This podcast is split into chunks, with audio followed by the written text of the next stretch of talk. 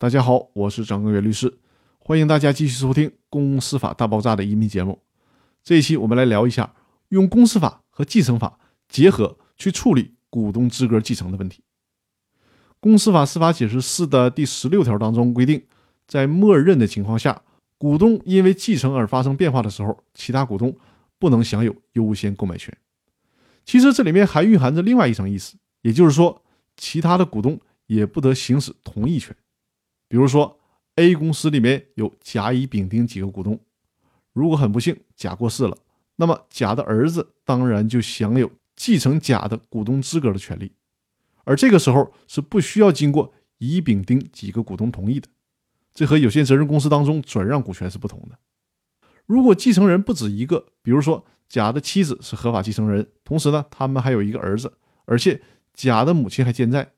这个时候应该怎么继承甲的股权呢？这就不是公司法所能解决的问题了。这个时候就需要来看继承法是如何规定的了。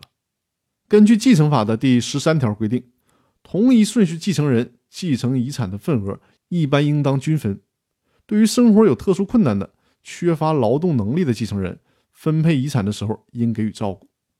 对被继承人尽了主要抚养义务，或者是与被继承人共同生活的继承人分配遗产的时候，可以多分；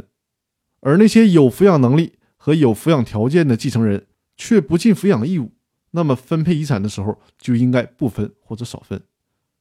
另外呢，如果继承人之间协商同意的话，也可以不采取平均分配的方式。